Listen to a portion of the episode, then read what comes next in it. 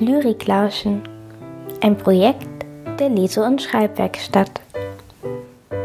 Der Frühling von Friedrich Hölderlin.